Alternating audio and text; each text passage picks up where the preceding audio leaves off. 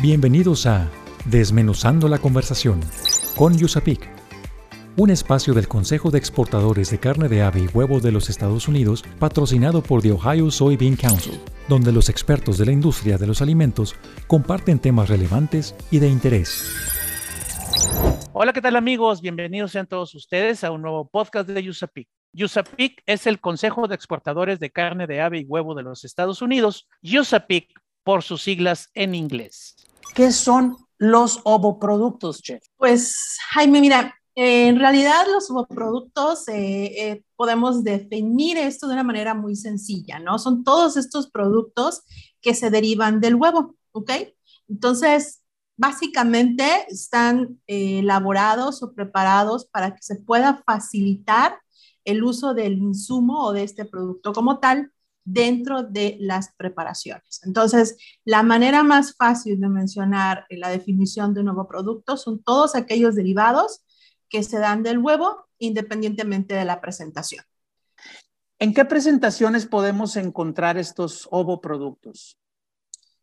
Muy bien, Jaime. Esta es una muy buena pregunta porque en realidad podemos encontrarlas en diferentes presentaciones, ya sea que las tengamos liofilizadas, las tenemos, es decir, en polvo, o las podemos tener líquidas, que también otra de las ventajas es que ya vienen clasificadas, ya sean por yema, ya sean por claras, eh, que estas vienen preparadas de alto batido, o por huevo entero. Entonces, cualquiera de las dos presentaciones, ya sean líquidas o en polvo, las podemos tener de manera separada para consumo específico en cualquiera de las recetas que nosotros vayamos a, elaborar, ¿no? Y esta es una de las ventajas que tenemos dentro de la cocina o dentro de la industria, el poder recurrir a este insumo en esta presentación.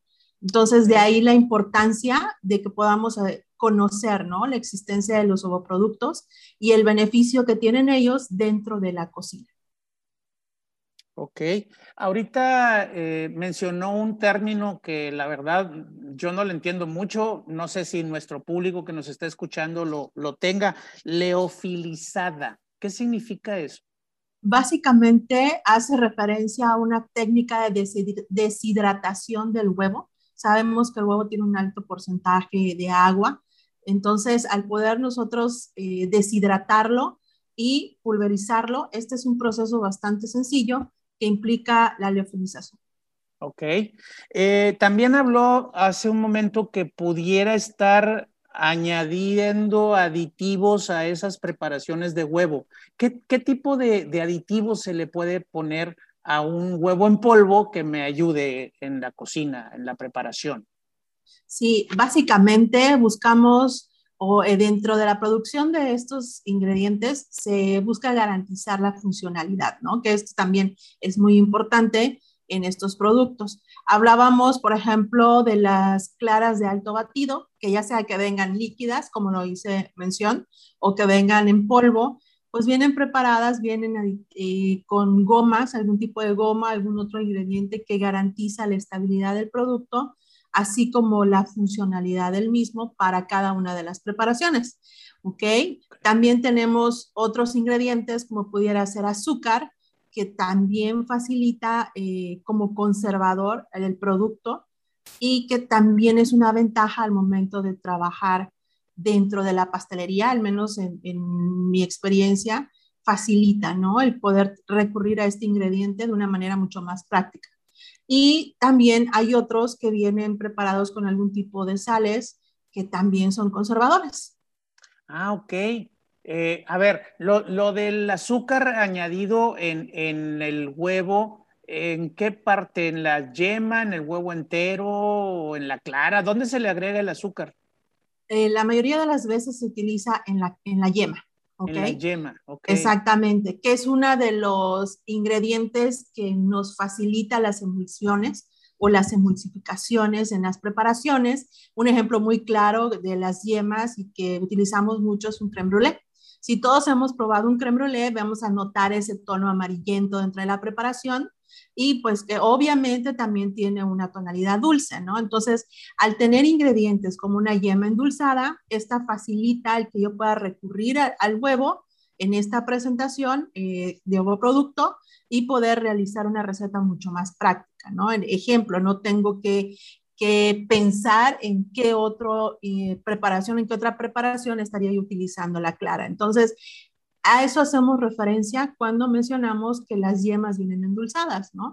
Igual, la yema es eh, la parte del huevo que nos permite coagular, ¿no? algunas recetas. Es el medio que logra la coagulación.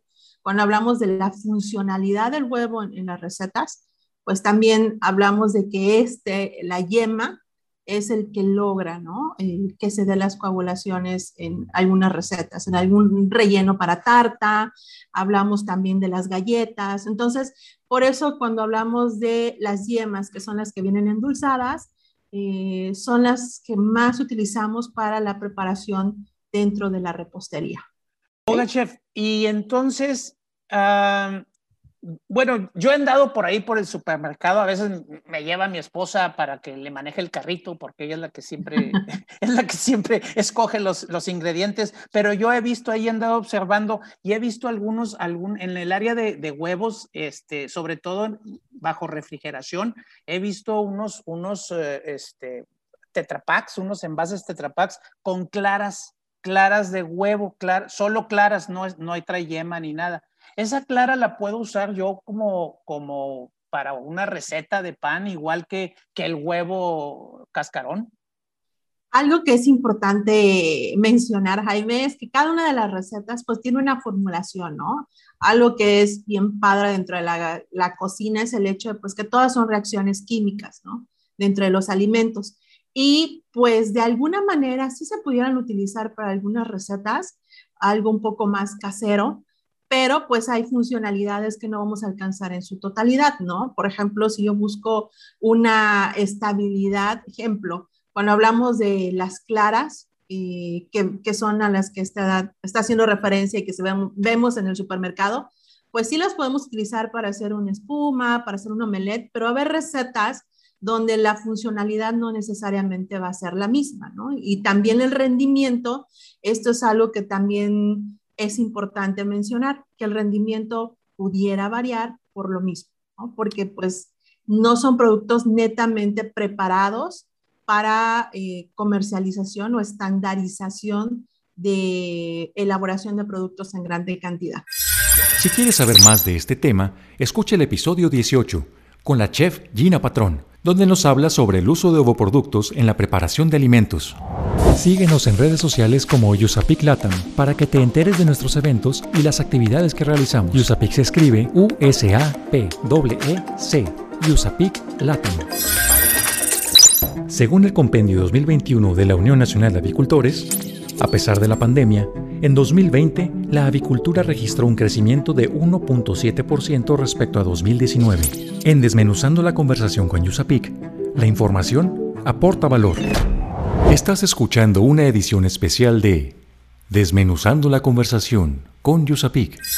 Como ya vimos, el huevo tiene toda la densidad de nutrimentos necesaria para la alimentación. Sin embargo, también he escuchado por ahí que el huevo tiene todas las vitaminas y todos los minerales necesarios para el cuerpo humano, excepto uno, que es la vitamina C, tal vez. Sí, la vitamina C es lo único que le hace falta y esa la podemos adquirir de verdura, de fruta en nuestra alimentación y de otros productos que pueden ser incluso granos que tengan un poquito de vitamina C, ¿no? Pero eh, no son fuente de vitamina C los granos, son principalmente la fruta y la verdura. Entonces, lo que tenemos que hablar nosotros de eh, una pieza de huevo pues número uno, en etapas de la vida, ¿no? A ver, en todas las etapas son importantes el huevo a menos que no pudieras consumirlo por condiciones especiales que el médico sea el que lo, diga, todas las personas podrían consumir huevo y en el caso de los niños, pues se recomienda que sea a partir del año, ¿sí? Aunque pueden digerir proteína un ser humano que es, eh, nació de manera eh, a término, que está en buen peso, que se desarrolló bien su sistema digestivo, podría consumirlo y digerir proteínas desde los siete meses siempre y cuando el huevo esté cocinado a totalidad, es decir, cocido por completo tanto la yema y la clara y ahorita voy a aclarar por qué es esta condición específicamente, ¿no? Un poquito más adelante. Entonces, si yo lo recomiendo, lo recomiendo a la mamá. Esto es importantísimo porque el huevo contiene un nutrimento que se llama colina, ¿sí? que es un, eh, un nutrimento indispensable para el desarrollo de lo que es toda la parte cerebral, toda la parte de las membranas de nuestro cerebro están conformadas por esta sustancia, están formadas por grasas principalmente, que son grasas saludables y que si carecemos de ellas puede tener deficiencias un ser humano. Entonces, la mamá es la, la portadora principal a ese ser que está gestando en cuanto a colina. Y luego, cuando ya está en lactancia, la leche materna es una de los eh, alimentos junto con el huevo que más contiene colina dentro de los productos que puede consumir un ser humano, que es la leche materna y una pieza de huevo. Eso es la colina y obviamente también en el caso de los adultos mayores, esta sustancia también ayuda a retrasar el deterioro de lo que es la memoria por lo cual también tiene esa función a nivel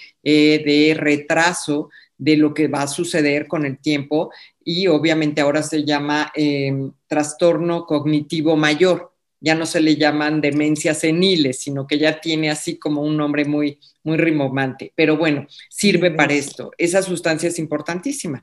Entonces, nosotros ya la tenemos presente en este producto que con dos piezas de huevo cubrimos lo que requiere el organismo de colina, la recomendación, ¿sí? En el caso de comer dos huevos por completo. ¿Y dónde está? En la yema. Esto también es bien importante. La mayoría de los nutrimentos que contiene una pieza de huevo están en la yema. Si nosotros no consumimos la yema, perdemos esos nutrimentos que son súper importantes. Todo lo que son el grupo de vitaminas del complejo B, que es un complejo porque son varias vitaminas que en conjunto hacen que se puedan aprovechar todos los nutrimentos de nuestra alimentación, ayudan a la piel, ayudan al sistema inmune, ayudan a lo que es, ahora, ahora sí que el sistema inmune es nuestro sistema de defensas en el cuerpo, ayudan a la formación de, de glóbulos rojos, de glóbulos blancos, de hormonas, para que hagan como transportadores de ciertas sustancias. Entonces es bien importante esto. Tengo dos preguntas en una, así dos preguntas en una. Acaba de comentar que dos piezas de huevo contienen toda, toda los nutrientes esos que necesitamos para, para hacer completa nuestra alimentación. ¿Dos piezas de huevo diarias? En el caso de la colina, yo estaba mencionando que dos piezas de huevo cubren la recomendación de colina en un ser humano, eh, de la colina y casi el 50% de la vitamina B12 que muchas de las deficiencias en nuestro país de nutrimentos son de ácido fólico, de vitamina B12 y de hierro. Entonces, la pieza de huevo cubre, en el caso de la vitamina B12, alrededor del 50-51% de este requerimiento que nosotros debemos de adquirir por medio de la alimentación. O sea, o sea que si yo me como dos huevitos en un almuerzo eh, y, y, ese día y al otro día no como huevitos, o sea, está bien. Sí, porque va a cubrir con otros alimentos, su alimentación va a complementarse con otros productos de la, de la dieta, ¿sí? Que es la dieta 24 horas. Entonces, no hay porciones, no hay porciones de huevo ni hay dosis de huevo. El huevo debe de estar dentro de la alimentación como un alimento como los demás. Si yo tengo que consumir entre un 10 y un 15% de proteína, pues que una parte de esa proteína puede cubrirla una pieza de huevo.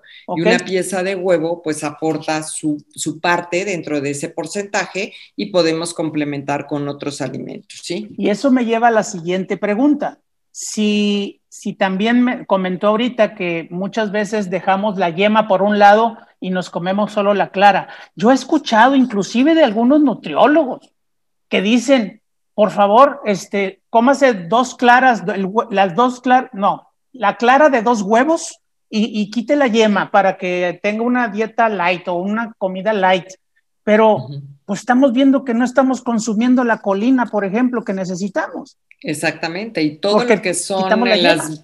La mayoría de la proteína está en la parte de la clara, es decir, la clara fundamentalmente tiene tres partes, cuatro incluso, pero normalmente vemos, vemos a la vista tres. Eso es lo que conforma la mayor parte del huevo en cuanto a proteína, pero la yema también tiene proteínas que nosotros podemos tener ahí. Sin embargo, la proteína eh, que nosotros no vamos a aprovechar si no cocemos a totalidad la clara, esta proteína tiene una, eh, una cualidad que es no nutricia, es decir, antinutricia, que es si tú la consumes cruda, no aprovechas esa proteína que está en la clara. Y además inhibes a una vitamina que se llama la biotina. La biotina hace que nosotros podamos eh, asimilar tanto las proteínas como la energía, las ahora sí que la energía que estamos consumiendo en los alimentos, estamos consumiendo carbohidratos, estamos consumiendo lípidos o grasas, y lo que hace la biotina es ayudar junto con las otras vitaminas B al aprovechamiento de los nutrimentos de lo que consumimos, más aparte a realizar sus funciones, cada una de ellas específicas, unas en piel, otra en cuestiones cardiovasculares y así sucesivamente. Pero la biotina, cuando cueces la clara totalidad, ya esa, ese factor antinutricio que ocasiona la avidina cruda, que es una de las partes de las tres partes de la proteína que está en, en la clara de huevo, lo que sucede es que ya se inhibe ese factor antinutricio y entonces ya estás aprovechando el 100% de la proteína que contiene una pieza de huevo. Entonces, el, el chiste es que si vas a consumir una pieza de huevo, pues tenga la cantidad que estás buscando de proteína. Claro. Entonces, si tú tienes 7 gramos de proteína en una pieza de huevo, pues no vas a aprovechar la totalidad. O si tienes 15 o si tienes 20, dependiendo de las piezas que te estés comiendo, pues estás perdiendo esa cantidad de proteína que está en la clara y que no está en la yema. Y solo vas a aprovechar los nutrimentos de la yema y la proteína de la yema. Si quieres saber más de este tema, escucha el episodio 14 con la doctora Tere Rull donde nos habla sobre el huevo y sus beneficios en la salud. Visítanos en www.usapic.org.mx para que conozcas más de nuestra organización. Además encontrarás información de la industria, productos, recetas, eventos, actividades y el compendio de importación. Recuerda www.usapic.org.mx. USAPIC se escribe U-S-A-P. E C. Si deseas asesoría relacionada con la reformulación o el desarrollo de nuevos productos, contáctanos a través del correo electrónico proyectos@usapic.org.mx. Recuerda, USAPIC se escribe U S A P E C. Estás escuchando una edición especial de Desmenuzando la conversación con USAPIC. Ok. Oye, ingeniero, y entonces eh, si yo quiero implementar esta cultura de calidad, eh, ¿por dónde tengo que empezar? O sea, recursos humanos, le hablo a recursos humanos que me busque ahí eh, una capacitación para la gente o, cómo. Esa es una parte, es, parte de un proceso. Es un, es un, proceso que se debe implementar y no, no, no te toma poco tiempo, pero para que este proceso sea exitoso, para tú tener realmente un, un sistema de gestión de calidad funcionando adecuadamente, tiene que haber un compromiso de arriba para abajo. Es decir, que la responsabilidad más alta de la organización sea un agente de cambio, crea en el proyecto y lo apoye. ¿Sí? Porque si no, híjole, es que, ¿sabes qué? Esta materia prima llegó con, no sé, siete, con 10 días ya de, desde que la sacrificaron hasta acá. Ya llegó con 10 días y pues nada más son 7. ¿Cómo llegó? Pues échale. O sea, es complicado porque se tienen que tener los argumentos para esas tomas de decisiones. Hay tomas de decisiones que son, son de negocio, y, pero que tienen que saber explicarse hacia abajo. Y eso, vuelvo a lo mismo, es responsabilidad de la cabeza del negocio.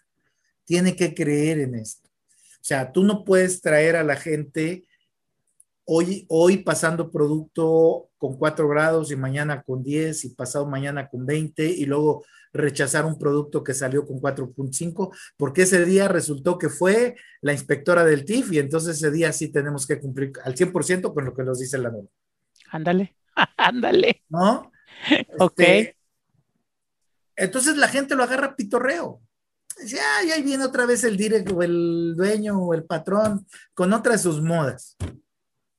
Entonces dura mientras esta persona tiene atención, pero si es, pero si realmente él es un agente de cambio, cree y está convencido y además pone el ejemplo, es decir, cuando entra a la línea, a ver, señor, usted trae mal puesta la cofia.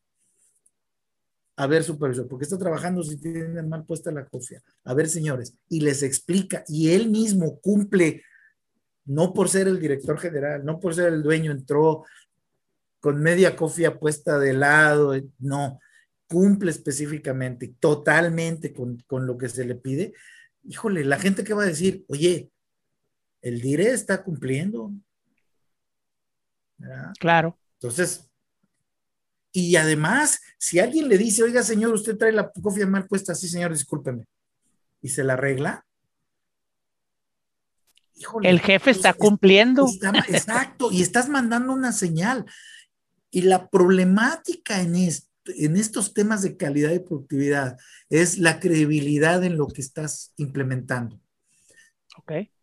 Entonces, un gran riesgo que tienes de no ser el agente de cambio y de no apoyar estos sistemas es que pierdas la credibilidad con, con tu personal. Y eso sí le pega a las culturas de trabajo, en muchos sentidos. Entonces, ingeniero, podemos concluir que la productividad que se genera por el bien, se genera por el bien hacer de las personas y esto se va a traducir en calidad y al, y, y al mismo tiempo en productividad, o sea, van de la mano, como bien decías al principio de esta plática. Es que es el concepto, o sea, el concepto es yo tengo que hacer bien a la primera vez. Es el, es el concepto. ¿Y qué Ya. implica? Implica todo. O sea, yo tengo que mandar bien el, tengo que cargar bien a la primera vez para que no me le regrese el autoservicio de que llegó volteado. O Ok. tenga que mandar este chalanes a, a este arreglarlo, ¿no? A bajarlo. Eh, Pero ese Te es el concepto. e-, Es el concepto. La gente hace la calidad, no la hacen los sistemas de calidad. Los sistemas de calidad son herramientas que nos ayudan a cumplir, pero las políticas y procedimiento las ponen, lo ponen y los desarrollan las personas en base a lo que se hace en el día a día. Si cambiaste, cambia tu procedimiento. Ok. ¿sí? Si te cambió la norma, cambia el proceso, la política. Si el día de hoy ya no quieres que al director general le- se ponga las botas, cambia la política. ¿Para qué? Para cuando te cuestionen digan, es que mi política dice que esto no lo cubre. Punto. La calidad cuesta menos que la no calidad. De acuerdo. Cuando hablo de cuesta menos, te estoy hablando de productividad. Si quieres saber más de este tema, escucha el episodio 8 con el ingeniero Héctor Sánchez, donde nos habla acerca de que la calidad es igual a productividad. Según el Compendio 2021 de la Unión Nacional de Avicultores, en 2020, la avicultura produjo 6.5 millones de toneladas, un valor mayor a 187 mil millones de pesos. En Desmenuzando la conversación con Yusapik, la información aporta valor. Estás escuchando una edición especial de Desmenuzando la conversación con Yusapik. Pues como todas las campañas de mercadotecnia, ya sean de digitales o no, hay que invertirle. Y esto hay que asignarle un presupuesto. ¿Cómo se define un presupuesto para el marketing digital? ¿Cuánto cuesta esto? O sea, es desde un peso o desde miles de pesos, no sé. Platíqueme un poquito, Ana, cómo, cómo funciona esto del presupuesto de inversión en el marketing digital. Sí, y pues mira, la verdad es que el marketing digital yo siempre, siempre digo que es como ir a Las Vegas, ¿verdad? O sea, te puedes gastar 100 dólares o te puedes gastar 100 millones de dólares. ¿sí? Órale. O sea, hay, tardes que no me las gano, ¿eh? Los 100 millones. Pero eh, tu, tu espectro es amplio. Sin embargo, sin embargo, porque esto debe tener una lógica, o sea, yo no puedo llegar y decir, ahí van 100 millones de dólares o no solamente tengo 100, debe tener una lógica. Entonces, ¿cómo hago un buen presupuesto en marketing? Eh, organizacionalmente hablando, el departamento de marketing pues debe de tener su cuota, ¿verdad? Su, su estructura de costos, vamos a decir, ¿sí? Si lo, si lo vemos como un tema organizacional. El librito, así como dicen los beisbolistas, dice que... By the book. By the book eh, dice que tu presupuesto anual de marketing puede tener dos, eh, vamos a decir, variables. La primera variable es el porcentaje y la segunda variable es tu meta de ventas. ¿sí? Entonces, en tu variable porcentaje, tú puedes ir desde el 5, hay, hay los, los menos optimistas que empiezan desde el 3%, hasta el 12%. O sea, estás hablando que marcas de consumo nacional o mundial están invirtiendo en marketing alrededor del 12%. Y marcas, por ejemplo, de industrias de los commodities o industrias que se están muy enfocadas a grupos muy cerrados, pueden empezar invirtiendo desde el 3%. Entonces tú ahí ya tienes un parámetro que dices, ok, un 7, que es algo intermedio, es un buen porcentaje. Y en, y en la otra escala está la variable ventas, ¿sí? Que tú puedes tomar como referencia tus ventas del periodo anterior que puede ser tu periodo anual, trimestral, semestral, mensual, ¿verdad? Y la, en, tu, en tu fase más conservadora, vamos a decir, y si andas muy optimista, entonces tú puedes tomar como referencia las ventas que tienes proyectadas y sobre eso jugar con el porcentaje. Ok. okay? Ese es by the book. ¿sí? Eso es lo que dice el librito de lo que debemos de hacer. ¿Para el presupuesto se puede medir por porcentaje de ventas? Así es. Tú lo o por metas de ventas. Así es. Ok. No me quedaba muy claro el porcentaje. O sea, si tú andas muy conservador, te puedes ir con el porcentaje más bajo con las ventas del periodo anterior. Okay. Esa es tu, fase conservadora. Si tú andas muy optimista, te puedes ir con el porcentaje más alto con las ventas proyectadas. Ah, ok. Ok. Ok. Y si, y si quieres combinar, adelante. ¿verdad? Este, tiene mucho que ver con la industria. No, como dije hace un momento, eh, las marcas que son commodities, como estamos hablando, las marcas de acero, las mar estas corporativos de este, mm, industriales, por ejemplo, pues a lo mejor juegan con porcentajes más bajos. Las marcas de consumo, como son las, los alimentos, tienen que tener un porcentaje un poco más alto porque queremos causar un impacto masivo, ¿verdad? Entonces, este parámetro sirve para etiquetar un presupuesto, teniendo en cuenta que organizacionalmente hablando, como dije hace un momento, el departamento de marketing tiene que tener una estructura de costos. Es decir, tú tienes un ticket, un presupuesto que se va a ejercer de forma periódica, como dije, anual, semestral, trimestral, mensual. Ese es tu presupuesto. Y después hay que hacer la estructura de costos, cómo se va a ejercer. Y es donde se conecta esto el presupuesto con lo que hablamos hace un momento del marketing de atracción. Tengo un presupuesto y la mayoría casi siempre se invierte en publicidad, o sea, en circular anuncios, que es el primer paso del proceso. ¿sí? Pero ese, ese primer paso este, es el más costoso. Es donde tenemos, este, si, si perdemos la, o sea, si hemos llegado a muchas personas, pero no hicimos el trabajo de tener sus datos, entonces estamos invirtiendo en algo que no nos va a dar retorno con tanta facilidad. Si quieres saber más de este tema, escucha el episodio 22 con la licenciada Ana González, donde nos habla sobre iniciar en el e-commerce con el pie derecho. Desmenuzando la conversación con Yusapik. Por esta emisión ha llegado a su fin. Te invitamos a que te suscribas a nuestro podcast, comenta lo que más te gustó en este capítulo y deja tus dudas para nuestros expertos. Estaremos atentos a resolverlas.